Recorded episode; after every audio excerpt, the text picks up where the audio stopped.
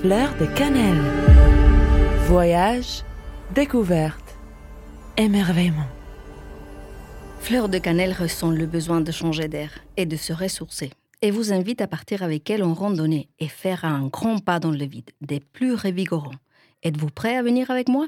Voici déjà trois jours que nous sommes au pied du Mont Blanc et je pars pour une nouvelle nuit courte, mauvaise compagnie du temps du Covid que j'espérais avoir abandonné en Alsace.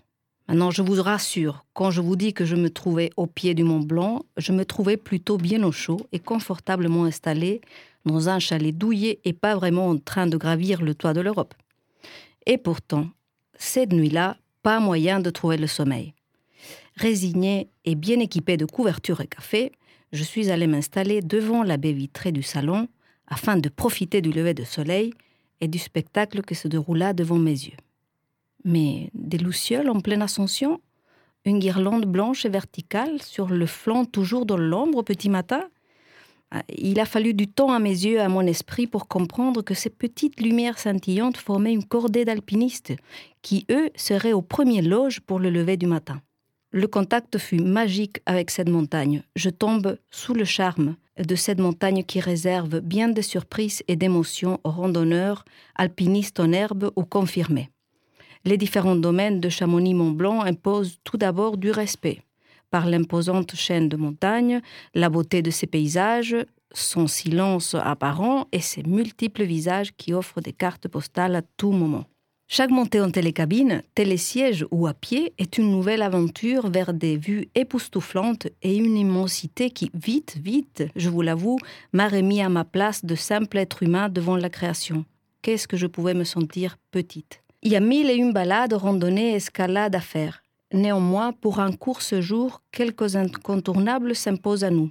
Nous voilà dans les domaines des Houches, des Grands Montées, du Brévent ou à l'aiguille du Midi, où nous allons nous arrêter un moment.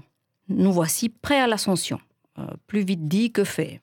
La télécabine et ses 62 passagers masqués, bonjour la distanciation physique, commence la première ascension aux aurores et vous amène au plan de l'aiguille à 2317 mètres d'altitude et un dénivelé de 1279 mètres.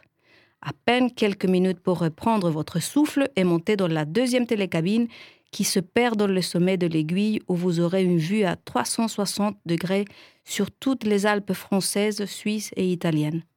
En 20 minutes, vous êtes à 3077 mètres d'altitude. Ça monte, ça monte. Mais allez, encore un petit effort et grâce à un ascenseur, vous accédez à la terrasse du sommet, à 3842 mètres pour une vue imprenable sur le Mont Blanc. Alors nous sommes arrivés. Comment refuser donc le pas dans le vide dans une boîte vitrée de cinq faces? Plus de 1000 mètres de vide sous vos pieds dans cette prouesse technique qui vous laissera sans voix. Quelle merveille Quitter les lieux n'est pas simple. L'envie de continuer vous pousse à aller toujours plus loin. Alors pourquoi ne pas profiter du coup d'énergie produit par le temps passé en montagne? À ce stade, je vous assure, rien ne vous arrête à croire que vous avez pris une quelconque drogue.